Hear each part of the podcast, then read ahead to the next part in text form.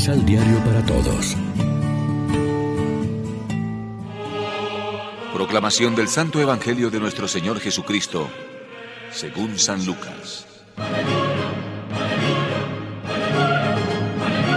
Cuando estuvo cerca, al ver la ciudad, lloró por ella y dijo, Ojalá en este día tú también entendieras los caminos de la paz.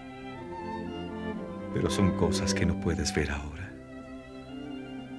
Vendrán días para ti en que tus enemigos te cercarán de trincheras, te atacarán, te estrecharán por todos lados, te aplastarán contra el suelo a ti y a tus hijos que viven dentro de tus muros y no dejarán en ti piedra sobre piedra, porque no has reconocido el tiempo ni la visita de tu Dios.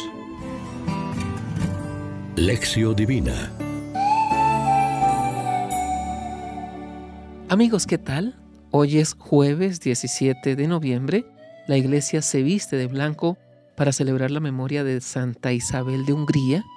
Ya a esta hora, como siempre, nos alimentamos con el pan de la palabra.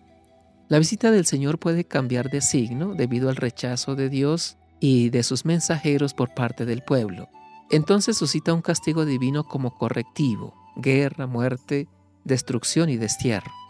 Este segundo caso es el de Jerusalén y del pueblo judío contemporáneo de Jesús. Por eso llora Cristo sobre su ciudad, porque no supo reconocer la visita de Dios en su persona. Jerusalén significa ciudad de paz, pero no la conocerá. La vieja casa solariega seguirá quedando vacía, triste y agrietada hasta su desplome total. Jesús llora, pero sus lágrimas serán fecundas. En las mm, cáusticas palabras del desahucio de Jerusalén por parte de Jesús culmina y se liquida una etapa del plan salvador de Dios. Idea preferida de Lucas es destacar a Jerusalén como centro de polarización y de irradiación misionera de la salvación de Dios. En ella está el origen y punto de partida del nuevo pueblo de Dios, que es la iglesia. Rechazados Cristo y la iglesia naciente por las autoridades religiosas judías residentes en la ciudad santa y en torno a su templo, la única salida que le queda a Jerusalén es la destrucción. Así el reino de Dios, el Evangelio y la Iglesia se abrirán a los no judíos, al ancho mundo con todas sus naciones.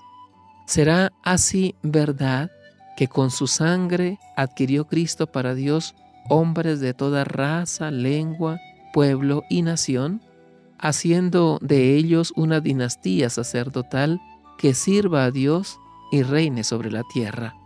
Si comprendiéramos en este día lo que nos conduce a la paz, aceptar a Cristo por la fe y seguirlo fielmente es conquistar la vida. Rechazarlo por la incredulidad y el desamor es granjearse la ruina. La piedra que desecharon los arquitectos se ha convertido en piedra angular.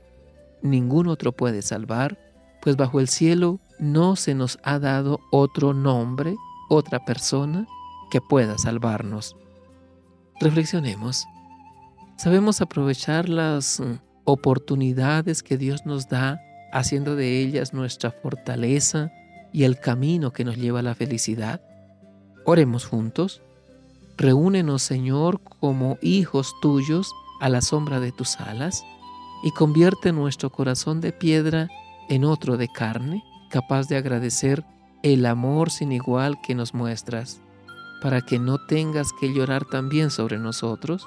Haz que nada ni nadie nos aparte del amor de Cristo. Amén. María, Reina de los Apóstoles, ruega por nosotros.